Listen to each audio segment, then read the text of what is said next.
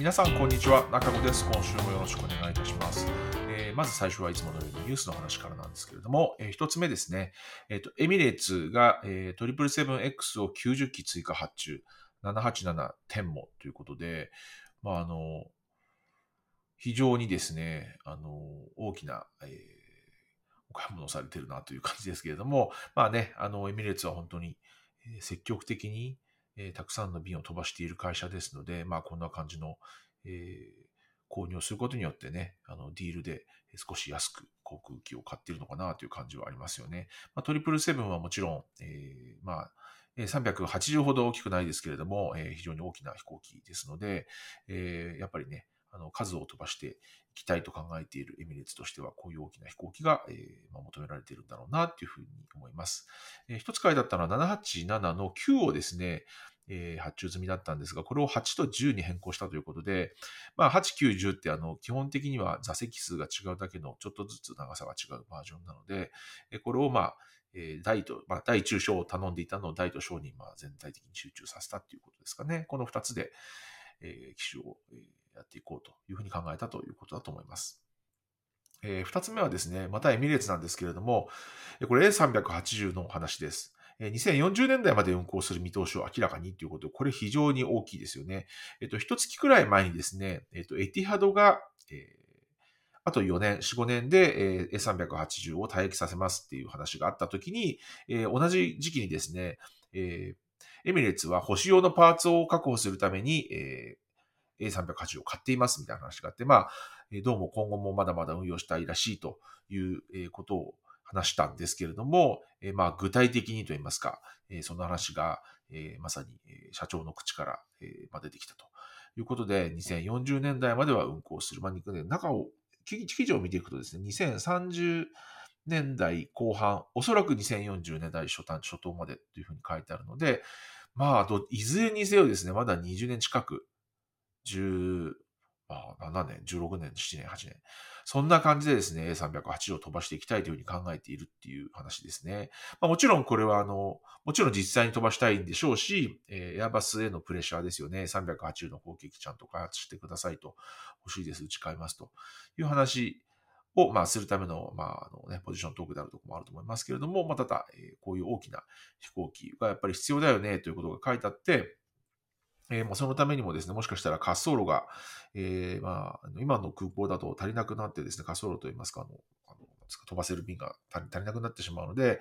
えー、今飛ばしていないですね、大きな、えー、R マクトゥームというもう一つの空港の方に移行移転するかもしれないというようなことを言っています。こちら、将来的にはね、滑走路が 6, 6本になるということで、非常に巨大な、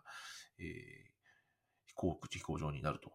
いうことで、もこちらにもしかしたら移行するかもよというふうに言っているとことですね。これは、まあ、の、ちょっとドバイの、えー、都心からは離れていて、えー、と40分くらいかな、離れたところにあるらしいので、まあ、今の、えー、空港と比べるとだいぶ、うんまあ、ちょっとね、あの不便になってしまうのかと思いますので、まあ、この辺はいろんな政府であったりとか、えー、航空会社へのまあ圧力とかですね、まあ、そういった意味も含めてこういった話をされているのかなという感じはしました。えー、もう一つ身近なところで大きなニュースは、えーと、JAL の、えー、JGC の入会基準が変わるというかですね、申請度が始まるということですね。まあ、フライオンです、えー、も継続されるので、まあ、これまでと同じようにもちろん、えーと、飛んだえー、まあ回数ですとか、えー、まあ飛んだ区間とか、まあ、長さとか、えー、そういったところも、えー、もちろん関係するんですけれども、えーと、グローバルクラブに関しては、えー、この飛ぶ以外の、えー、ところの、えー、ポイントというものも非常にこう今後は重要に、えー、なんですか、そのアップグレードといいますか、するためには、えー、重要なファクターになってくるということで、まあ、あの、これはもうね、世界の、え航空会社の今、数勢ですけれども、まあ、本当にマイルビジネスといいますか、このマイルプログラムのビジネスは本当に大きな、えー、ビジネスになっていますので、まあ、こういったところでこう経済圏といいますかね、囲い込みをちゃんとしていこうと。まあ、飛行機乗るというところだけではなくて、もうそれ以外のショッピング、まあ、クレジットカードを牛耳るといいますか、えー、そういう形で、えー、このマイル、まあ、ポイント制ですよね、を続けていきたいというふうに考えているということがわかるかと思います。はい、ここから後半はいつものようにビジネスクラスの話をしようと思うんですが、で、今日はまあヨーロッパの話をしようかなと思っていたんですけれども、うん、考えてみるとですね、私ヨーロッパへの、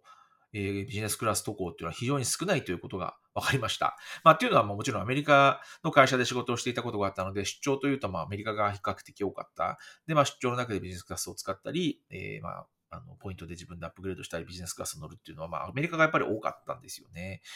で、えっ、ー、と、考えてみたらですね、まあ、ブリティッシュアウェイズで働いている時はもちろん、えー、ヨーロッパというか、まあ、ほぼほぼイギリスですけれども、の出張はあったんですけれども、えっ、ー、と、それ以外は、えっ、と、出張で行ったことはなくて、ヨーロッパでビジネスクラス乗ったことどこかなって考えてみたら、ルフトハンザしかありませんでした。しかも、えー、とルフトハンザそれ乗ったので、去年の10月の話なんですよね。はい。で、まあ、その時写真撮ってるんで、えっと、私の嬉しげにビジネスクラスに乗っている写真ですけれども、えっ、ー、とですね、まあ、正直言ってですね、あの、座席の感じとしては、うん、ちょっといまいちかなっていうのが正直なところです。2020、まあ、これ乗ったの2年の時ですけれども、にしてはちょっと、うん、っていう感じはあります。で、えっと、どれに近いかっていうと、えー、ユナイテッドの今の一つ前の、えー、座席の間隔は非常に広いんだけれども、まあ、隣の人とこう、なんていうんですか、こう、とっても近いみたいな。もちろんね、幅はそれなりにあるんですよ。それなりにあるんですけれども、壁とかが全くなくて、隣に全く知らない人がまあ座っているっていうような感じの、えー、席だったという感じです。もちろん、あの、フルフラットにはなるので、横になってこう寝るという意味では、まあ、その、それなりにもちろん快適ではあるんですけれども、まあ、最近のえー、まあ個室タイプですとか、スタッガードみたいな、まあ、これより個室に近いようなものを知っている人からすると、ちょっとまあ残念なのかなという感じはありました。で、まあこれは、えっ、ー、と、乗った時のですね、多分、えー、前側の、えー、ところを撮った写真ですけれども、まあね、座席、あの、画面とかはもちろん大きいので、まあ、非常に快適に、えー、見ること、まあ、テレビですとかっていうのは見ることができましたと。でね、えー、まあドイツらしいと言いますか、AKG というか、アーカーゲーと言いますか、のヘッドセットが、えー、ありましたとか、まあね、こんな感じです。隣の人との距離感ってこんな感じなので、まあやっぱり隣にすぐ座ってるなって感じですよね。ユナイテッドの、えー、前のビジネスクラスも、まあ、ちょうどこんな感じだったのかなって。まあ、ちょっとね、実はね、斜めにな、なんですかね、まっすぐにまあ並んでるわけじゃなくて、若干こう、なんですかね、こハの字型っていうんですかね、になっている、座席にはなっていました。で、まあ、実際にですね、これって最新なんだよねと思って確認したんですけど、これあの HIS のウェブサイトを見たところ、シート紹介に載っていたのがこの写真で、私が載ったのはまさにこのタイプのビジネスクラスでした。まあ、ご覧いただいてわかるように、隣の人と全く並んでいるタイプで、えー、まあ、知ってる人とね、飛んでる分にはすごく快適ですけど、まあ、そんなに問題ないですけれども、まあ、知らない人と隣になった時はちょっと近いかなっていう感じはしますよね。ただ、さっき言ったみたいに、ちょっとハの字と言いますか、逆ハの字か、まあ、にな、まあ、逆ハの字なのかな。ハの字ですよね。になっているので、あの、まあ、なんていうんですかね、完全に、あの、平行になっているわけではなくて、ちょっと斜めになっているっていう感じ。なので、まあ、距離っていうんですか、ちょっとこう、えー、こう、肘掛けと肘掛けの間の、えー、距離はまあ若干離れているのかなという感じですけれども、まあ、うん、やっぱり近いなという感じはありますまあ、で、これがじゃあ最新だとちょっとやっぱ寂しいなと思って、えー、見ていたら、ちょ私もこれ完全に忘れていたんですが、えっ、と、2023年、今年の3月に発表された、これトレ、トライシーですけれども、の記事ですけれども、えっ、と、新ビジネスクラスを一般公開ということで、えー、これは2024年に受領する Airbus 350機型機から、まあ、えー、まあ、787か、から導入されるということで、まだ、えー、まだね、もう1年くらいといいますか、まあ来年ですけれども、まあ、来年もね、もう2ヶ月始まっちゃいますけど、えー、っていうところで、えー、導入されるものですと。いうことですね。で、えっ、ー、と、あ、仕切りついてるって思ったんですけど、えっ、ー、と、異彩前列だけですね、えっ、ー、と、スイートと言われている、えー、この、えー、ドア付きの座席になっていて、その後ろですね、は、えー、まあ、こんな感じになっていて、まあ、あの、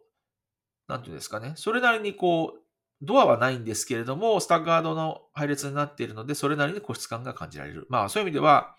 まあ、今の、えー、多くのビジネスクラスの、えーまあ、デザイン